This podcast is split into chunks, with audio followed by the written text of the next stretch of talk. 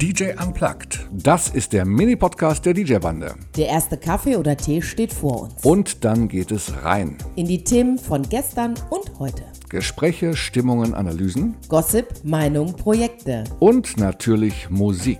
Ein paar Momente davon gibt es hier von uns. Mit der DJ-Bande. Wir haben ja jetzt von Hermann die Playliste auf der Seite stehen und Hermann ähm, ich weiß gar nicht, Hermann ist jetzt auf, hat die 60 auf jeden Fall überschritten mhm. und macht das DJing jetzt locker über 40 Jahre und ähm, hat, sich, hat sich ausdrücklich hat sich ausdrücklich gefreut über die äh, über diese Schulungsvideos, die eigentlich zu Schulungszwecken da sind, aber die auch einem DJ mit 40 Jahren Erfahrung im Rücken einfach nochmal seine, seine innere Festplatte ein bisschen neu formatieren. Da haben wir jetzt, was, wie viel haben wir jetzt? Wie viel? 29? 29? Knapp 30. Irgendwie sowas. Ja. Jahrzehnte, Genre, immer zehn Titel, die absolute Klassiker sind. Mhm. Als kleine Videoschnipsel zum Lernen. Was ist das letzte, was du fertig gemacht hast? Neue Deutsche Welle. Neue Deutsche Welle. Also auch eine Zeit, da warst du noch nicht geboren, ne? Nee, aber äh, dank meiner Mutter bin ich Nena geprägt und ähm, okay. da musste ich leider durch, ja. ja. Das heißt leider.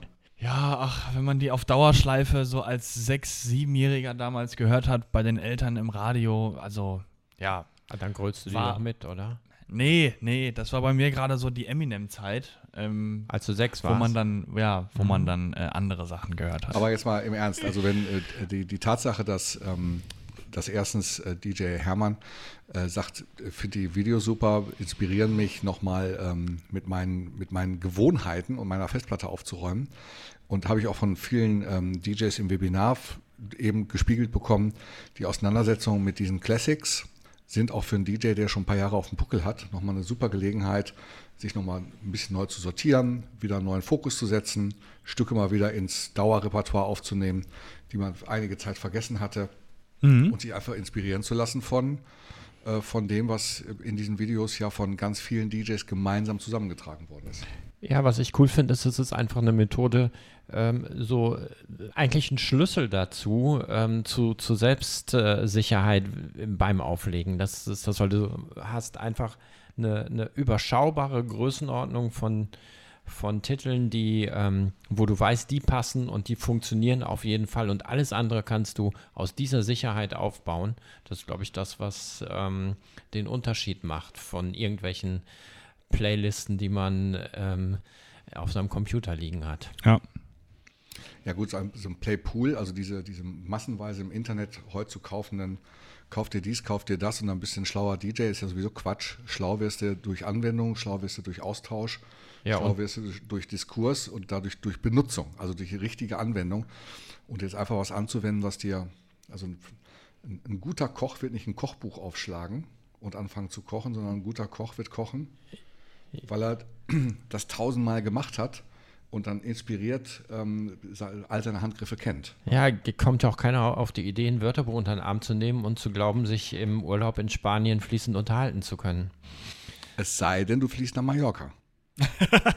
das, das gehört auch zu Deutschland, oder nicht? Das, das, ist doch, das ist doch Deutschland. Ja, dann nutzt das Wörterbuch auch nichts, weil die da ja nicht mal Spanisch sprechen. Also, aber auch nicht Deutsch. Also, okay, also das heißt, das, was ich mit dem Koch gemeint habe, vergleichst du jetzt mit Wörterbuch bedeutet gekaufte Playliste. Ja, genau. Mhm. Fährst nach, fährst nach ähm, Vietnam, hast ein vietnamesisches Wörterbuch dabei und wunderst dich, dass du vom Flughafen keinen Meter wegkommst. Genau, das hilft dir nämlich überhaupt nichts, ja. weil du bist mehr Zeit mit Suchen beschäftigt als äh, ich habe mal vor mir einer an, an irgendeinem Rezeption oder so jemanden stehen gehabt, die mit Wörterbuch jedes Wort einzeln nachgeguckt hat.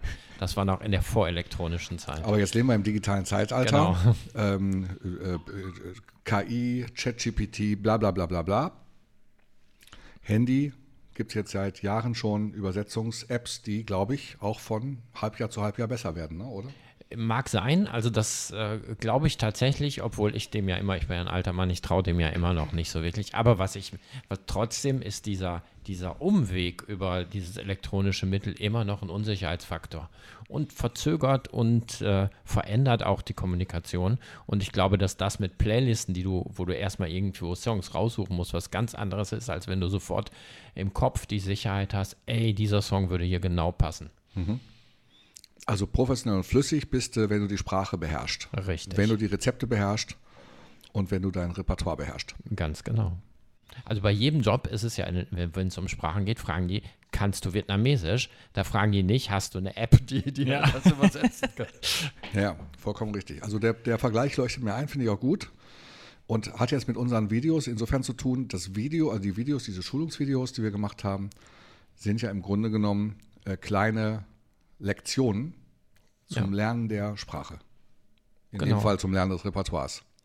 Weil, ähm, ich, also ein Beispiel, der DJ, der sich, der gestern hier neu dazugekommen ist, der Steffen, der hat in seinem Musikprofiling als Folgetitel Do You Love Me von den Contours.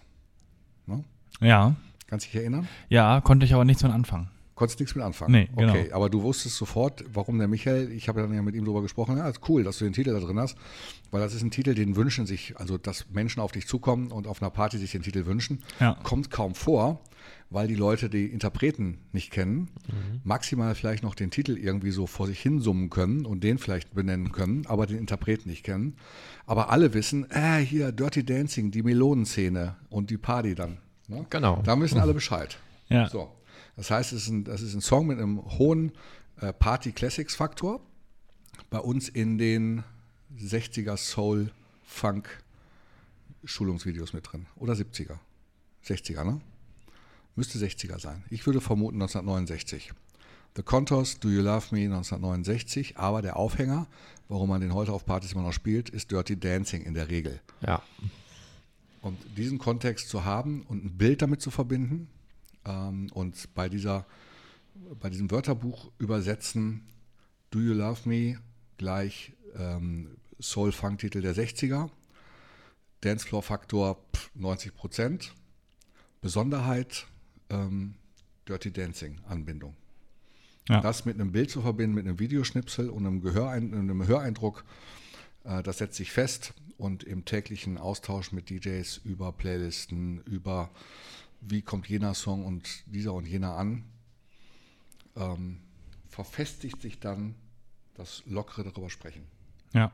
Genau, es verfestigt das locker drüber sprechen, aber auch das Auswählen beim, eben die Sicherheit, die man in der Thematik, man ist im Thema drin. Das ist, glaube ich, das Entscheidende. Das ist auch das, was deine Kunden, glaube ich, wollen. Tja, was machen wir jetzt draus? Ja, wir erzählen es den Leuten. Bitte? Wir erzählen es den Leuten. Das ist, glaube ich, das, worauf es ankommt. Ja, wir erzählen wir erzählen es ja gerade. Genau. Und jetzt, also, ähm, was, was nimmst du dir als nächstes Schulungsvideo vor? Was ist das nächste Thema bei dir?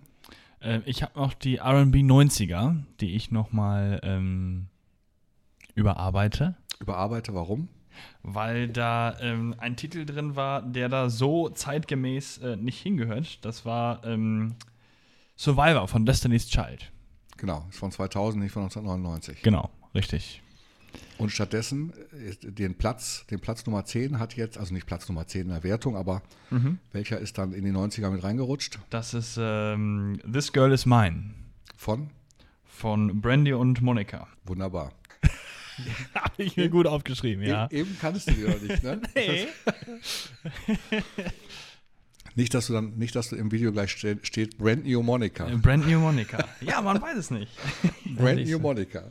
Siehst du, da haben unsere Schulungsvideos auch schon für Nick ihren nicht- ersten Erfolg gehabt. das- der, der Titel heißt auch The Boy is Mine, ne? Oder The Girl is Mine.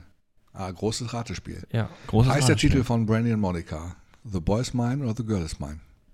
Und heißt es This Girl oder This Boy is Mine?